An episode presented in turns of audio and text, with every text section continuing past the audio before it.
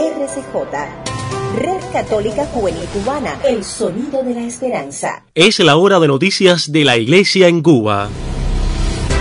Red Católica Juvenil Cubana presenta En Detalles, En Detalles, suplemento informativo con noticias del acontecer nacional y extranjero de la Iglesia. En Detalles, En Detalles. Hola, ¿qué tal? Bienvenidas, bienvenidos a una nueva emisión del suplemento informativo en detalles de la Red Católica Juvenil Cubana correspondiente a este miércoles 5 de febrero de 2020, mitad de semana. Muchísimas gracias a cada una de las emisoras latinoamericanas que reproducen nuestro espacio en sus parrillas de programación y a ustedes que están en la sintonía. De inmediato nos vamos a la página de titulares. El Papa Francisco condena la idolatría del dinero, la codicia y la especulación. Hoy presentaremos la segunda parte de la entrevista a Monseñor Juan de Dios Hernández Ruiz, obispo de la diócesis de Pinar de Río, y muerte de seminarista muestra la que siente inseguridad que se vive en Nigeria. Como siempre les invitamos a una pausa antes de ampliar estas y otras informaciones. A todos muchas gracias por la preferencia y buena sintonía en detalles. La Red Católica Juvenil Cubana es una comunidad virtual que busca conectar a través de las redes sociales y los distintos medios de comunicación a todos los jóvenes posibles.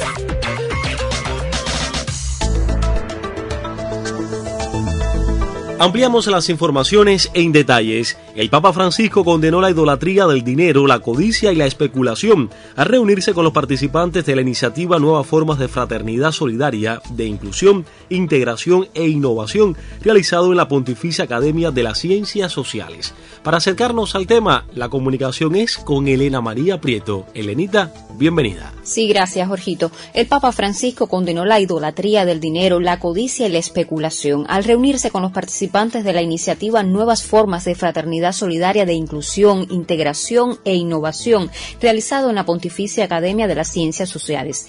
En su discurso pronunciado este 5 de febrero en la Casina Pío IV del Vaticano, el pontífice pidió a los participantes construir puentes, puentes que favorezcan el desarrollo de una mirada solidaria desde los bancos, las finanzas, los gobiernos y las decisiones económicas. Francisco dijo que el principal mensaje de esperanza es que se trata de problemas solucionables y no de ausencia de recursos, porque no existe un determinismo que nos condene a la inequidad universal. En esta línea, el pontífice explicó que a esta globalización de la indiferencia, San Juan Pablo II la llamó estructuras de pecado.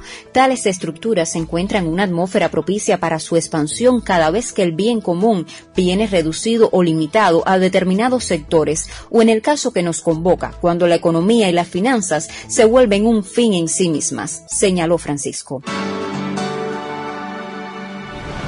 Si visitas nuestras páginas en Facebook, Instagram y Twitter, podrás conocernos mejor e interactuar con nosotros sobre la realidad que vives en tu diócesis, parroquia o comunidad. Arroba RCJ Cubana es el camino a seguir. ¿Te esperamos?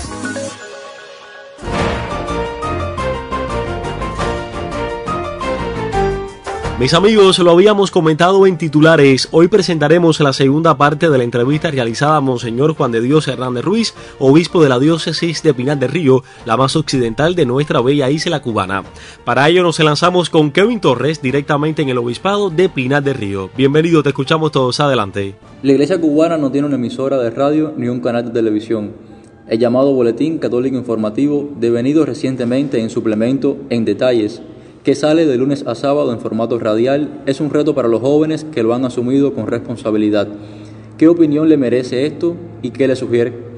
La opinión me parece fabuloso que ustedes jóvenes se hayan mentido en esta área y podamos a través de lo radial tener noticias de la iglesia que peregrina en Cuba.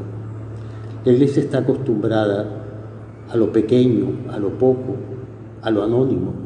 Por eso no se asusta, aunque lo pide por derecho, el que no estemos en los medios de comunicación de una manera, de una manera ordinaria. Lo estamos de manera puntual. Con todo esto que ustedes hacen, permite que el mensaje de la iglesia se extienda a mayores posibilidades. Yo personalmente les doy las gracias por el esfuerzo que creo supone eso en ustedes. ¿Qué mensaje le transmitiría a los jóvenes pinareños y cubanos y al pueblo de Dios en general que habita en esta bella isla del Caribe? El mensaje es un mensaje típico de Jesús resucitado. Ánimo. Es decir, no hay obstáculo que no podamos vencer con la fuerza de su gracia.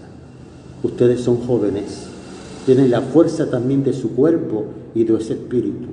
No permitan que nada ni nadie les arranque de ese corazón el estímulo, la esperanza, la alegría, las posibilidades. Eso es para ustedes fuerzas vivas que tienen que ser desatadas por la gracia del Espíritu Santo. Muchas gracias, Monseñor, muy amable de su parte en acompañarnos en esta emisión. Desde el Obispado de Pinar del Río ha sido Kevin Torres para el suplemento informativo En Detalles. Muchas gracias.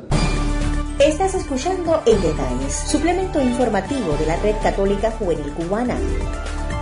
Gracias por la preferencia. Retomamos el acontecer internacional. La Fundación Pontificia Internacional Ayuda a la Iglesia Necesitada dio sus condolencias por la muerte del seminarista Michael Nadi, que había estado secuestrado en Nigeria y señaló que este hecho muestra la falta de seguridad que hay en ese país africano. La comunicación es nuevamente con Elena María Prieto para acercarnos a esta triste noticia. Bienvenida. Sí, Jorgito, estoy de vuelta precisamente para comentar que la Fundación Pontificia Internacional Ayuda a la Iglesia Necesitada dio sus condolencias por la muerte del seminarista Michael Nadi, que había estado secuestrado en Nigeria, y señaló que este hecho muestra la falta de seguridad que hay en el país africano. El seminarista Michael Nadi tenía 18 años, fue secuestrado del seminario Good Shepherd en Kaduna, en el norte de Nigeria, el pasado 8 de enero. Con él fueron raptados los también seminaristas Pius Kanawi, de 19 años, Peter Umenukor, de 23, y Stephen Amos, de 23 años también. Uno de los seminaristas fue liberado el 19 de enero y otros dos quedaron libres el viernes 31. Lamentablemente, el cuerpo sin vida de Michael Nandi fue encontrado en una carretera el sábado primero de febrero. Según medios locales, junto al seminarista también fue asesinada la esposa de un médico que había sido secuestrada por hombres armados el 24 de enero con sus dos hijos. El presidente ejecutivo de ACN, Tomás Heine Gelder, señaló que está apesadumbrado por semejante despliegue de maldad.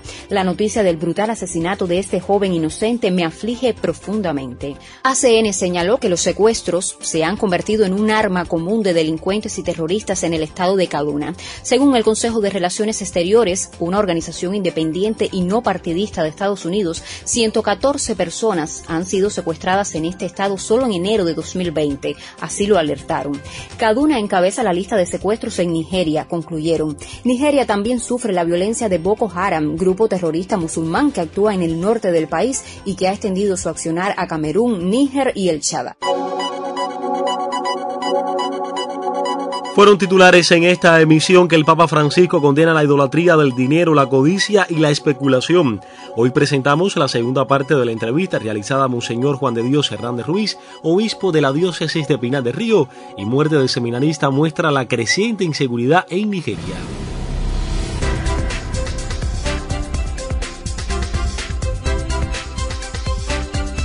Y de esta manera ponemos punto final a nuestro suplemento informativo en detalles de la Red Católica Juvenil Cubana correspondiente a este miércoles 5 de febrero de 2020. A cada uno de los colegas de Prensa, Vatican News y Radio Católica Mundial, muchísimas gracias. El colectivo hoy lo integramos Elena María Prieto, Kevin Torres y un servidor Jorge Luis Nodal Cordero, también en la dirección del espacio. Las voces de promoción de Saily Bermúdez y la realización de sonidos y mensajes de Carlos Javier López Quiñones. El reencuentro será mañana. Hasta entonces, que Dios los bendiga a todos.